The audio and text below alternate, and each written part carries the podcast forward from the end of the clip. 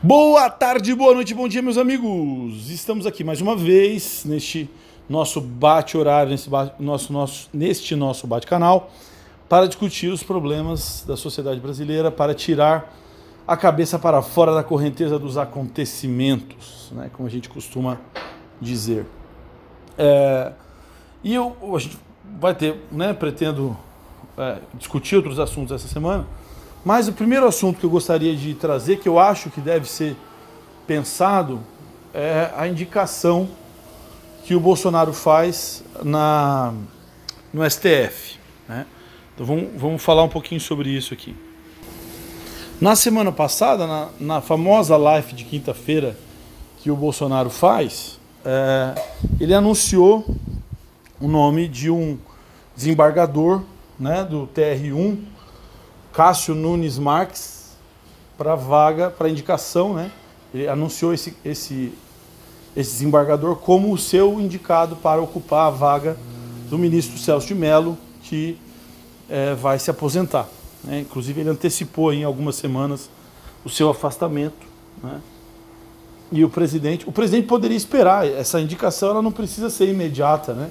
Vários outros ministros, eu me lembro que agora na, na indicação do último ministro, o Alexandre, Moraes, o Alexandre de Moraes, foi indicado pelo Temer, é, o Temer demorou um pouquinho para tomar essa decisão. Né? E pensou ali um pouco, deve ter negociado um pouco até que chegasse o nome do Alexandre de Moraes.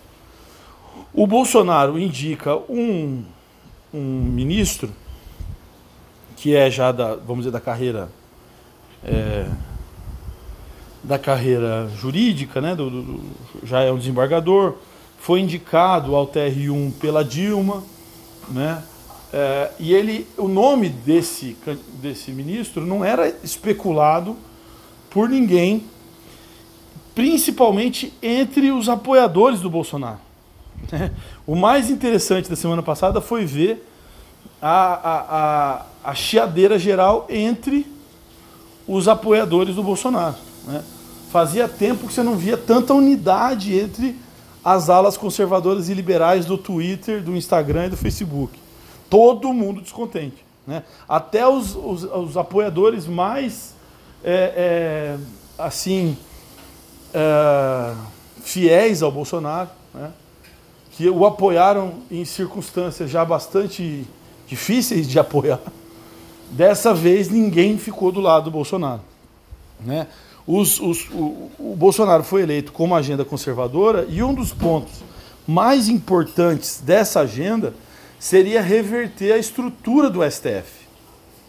Não é? O, o STF é, vi, cada vez mais é um poder no Brasil ativo, né? E a, a, postura do STF é uma postura que vai muito contra toda a ala que o Bolsonaro representou, tentou representar. Né? Uma ala de uma agenda mais liberal no campo econômico, mais conservadora no campo político e cultural. Né? A indicação dele não podia ser mais antagônica a essa ala. Ele, ele indica um, um, um nome que não estava no radar da ala conservadora e liberal do governo, né?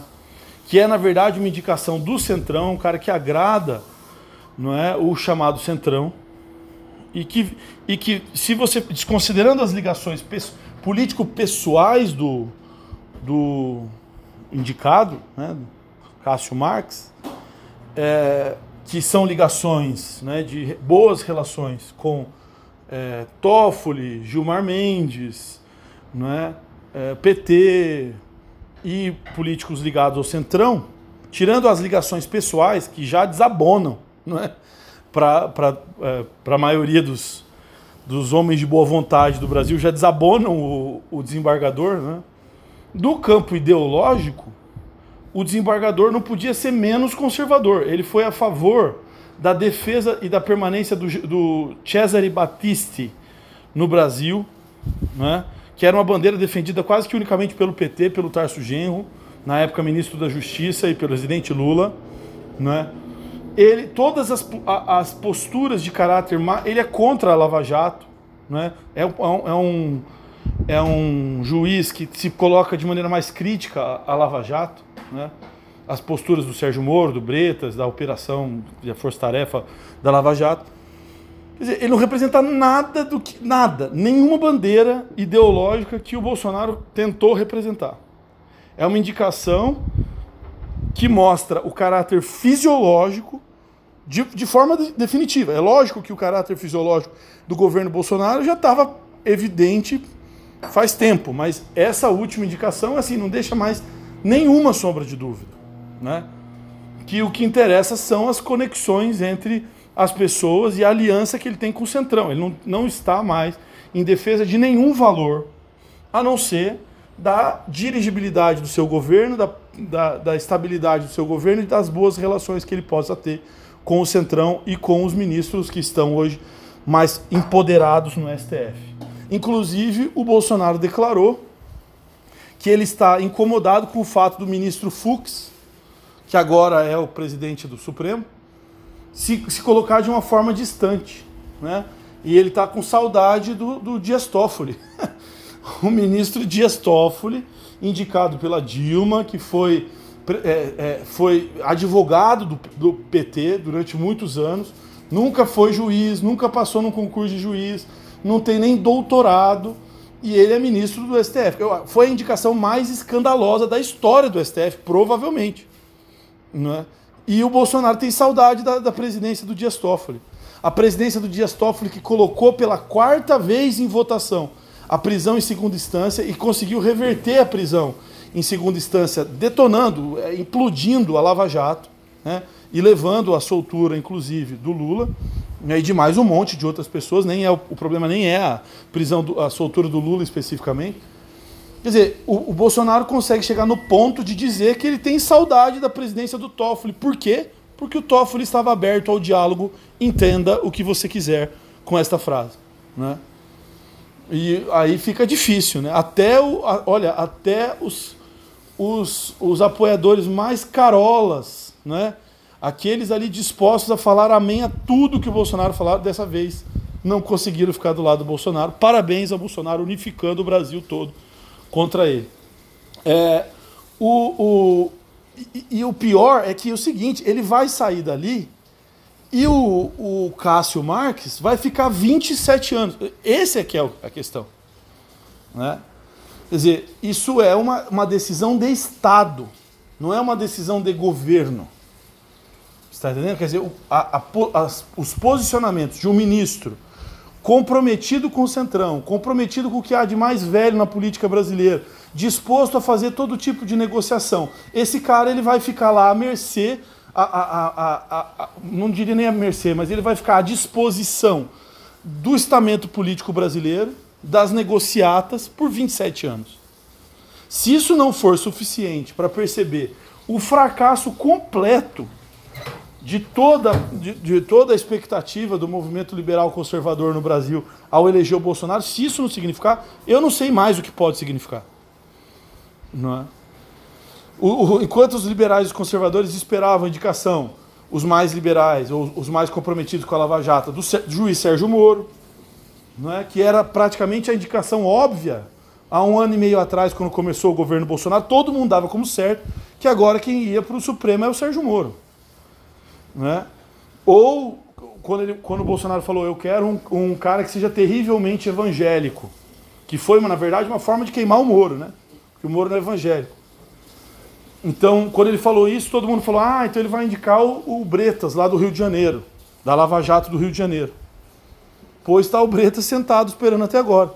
Que são dois juízes que, gostando ou não dele, tiveram a coragem de encampar políticas anticorrupção e, e, e de ir a, a, fundo. Lembra que a, a, história do Moro não começa agora quando ele bateu no PT, mas começa lá atrás quando ele entrou em choque com o Alberto Youssef lá na famosa escândalo é, é, Banestado aqui no Paraná. Né? Então, quer dizer, o, o Bolsonaro não só deixou de indicar os caras da Lava Jato, que seriam esses dois juízes, como ele também podia, não gostando da Lava Jato, fazer indicações que correspondiam aos ideais que ele, se disse, que ele disse defender. Por exemplo, o ala né, dos defensores conservadores do governo Bolsonaro defendia a indicação do Ives Gandra, né, o juiz do trabalho, faz parte do Tribunal Superior do Trabalho. É um juiz antigo. Assim, não, se usa a expressão decano, né? decano é o cara mais velho do Supremo. Mas é um, é um nome antigo da jurisprudência brasileira. É um jurisconsulto respeitadíssimo no campo do trabalho e é um juiz de convicções conservadoras. Então, se quisesse um conservador, tinha lá o, o, o Ives Gandra. Né? Indicou o Ives Gandra, que chegou a ser cogitado pelo governo Temer. Vejam vocês. Né? O governo Temer chegou mais perto de uma indicação conservadora do que o Bolsonaro. Né? E aí você vê a diferença do governo brasileiro e do governo americano. Nos Estados Unidos, o que é um país que tem uma tradição de uma consistência ideológica maior, quer dizer, o, o, o eleitor, antes de ser bolsonarista, trumpista, obamista, qualquer coisa, o americano ele sabe se ele é democrata ou republicano. O, o, o, olha, o Trump pode indicar quem ele quiser. E agora também morreu a juíza lá nos Estados Unidos, né? E, e o Trump está tentando indicar uma nova juíza para o cargo, né, na Suprema Corte, que seria a terceira indicação já do, do, do Trump e que dará ao, ao Partido Republicano uma longa vantagem dentro do, da Suprema Corte dos Estados Unidos. Né? O Bolsonaro podia ter desequilibrado, porque me parece que há dentro do Supremo ali uma ala menos disposta no Brasil a negociatas. Né? O próprio juiz Fux, que hoje ocupa a presidência do Supremo, né? o, o Faquin, são pessoas de. É, o ministro Barroso, a, a, a, ministra, a ministra Carmen Lúcia, são ministros de posicionamentos ideológicos diferentes, uns mais à esquerda, outros mais ao centro. Não vejo nenhum ministro do, no, no Supremo Brasileiro de orientação liberal ou conservador. Né? E vai continuar não tendo nenhum. Por quê? Porque o Bolsonaro não tem compromisso ideológico nenhum. E a maior parte dos brasileiros nem sequer percebe isso. E isso é o que me, me, me causa mais preocupação. O fato é que passa, entra ano e passa ano e o brasileiro continua despolitizado. E quando entra na discussão política, ele entra fulanizando. Né? Quer dizer, é, é, é fulano A versus fulano B. E não resolve nada. Essa fulanização não resolve nada por quê? Porque as pessoas, elas não têm consistência ideológica total. Getúlio Vargas teve consistência ideológica total? Não. O Lula é um socialista do começo ao fim? Não. Quando fica muito à mercê da vontade particular, a consistência ideológica e, portanto, a consistência das políticas e das posturas dos eleitores, ela se perde. Né? Então, o Trump, ele sabe que ele só pode indicar um ministro se o ministro for conservador. Por quê? Porque senão ele perde o apoio total da população que, que ele está precisando que vote nele agora. Ele tem que indicar um conservador, senão os republicanos se voltam contra ele. O Bolsonaro aposta no quê? Aposta na ignorância. Aposta no fato de que a ala né, mais ideológica que o defende é a menor parte.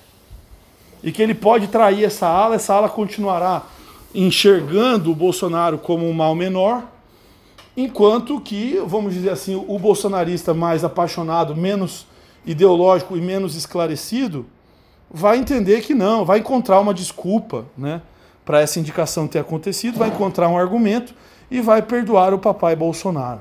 Né? E então a indicação está aí, mais um cara comprometido com o Centrão no Supremo Tribunal Federal. E se o Supremo protege o político, você pode ter certeza que prisão em segunda instância não vai ter, que imunidade parlamentar vai continuar existindo e que a impunidade é quase uma certeza para os políticos brasileiros. Né? O, o Bolsonaro tinha a possibilidade, provavelmente, de fazer duas indicações. Coloque-se dois ministros claramente contra a corrupção e que tenham coragem de enfrentar a corrupção, como já a, a Lava Jato tinha demonstrado, e você ia criar uma instabilidade no Supremo. E pelo menos uma insegurança dos políticos de serem protegidos por esta casa, que é uma engavetadora dos processos contra os políticos. Os políticos brasileiros têm imunidade parlamentar. Isso significa que quando se abre um processo contra eles, quem julga é o Supremo. Se a maioria do Supremo for favorável sempre e comprometida em manter e proteger a classe política, você tem quase que certeza de que a República vai sempre proteger os corruptos. Né? Então, isso é só para a gente ter um pouco da noção da gravidade do que é uma indicação no Supremo e como uma indicação acertada pode ter efeitos de longo prazo, porque um ministro jovem fica 30, 40, fica 35, 30 anos no poder. Se aposenta só aos 70 anos. Né? Então, isso é mais uma prova de como esse, esse governo não cumpre né, as promessas que faz, que fez, né, fazendo aquilo que é já quase que uma praxe da política no Brasil, o bom e velho estelionato eleitoral. Bom dia para vocês, meu amigo. Se é que é possível ter bom dia depois de uma, de uma coisa dessa. E a gente se fala amanhã. Valeu, falou, tchau.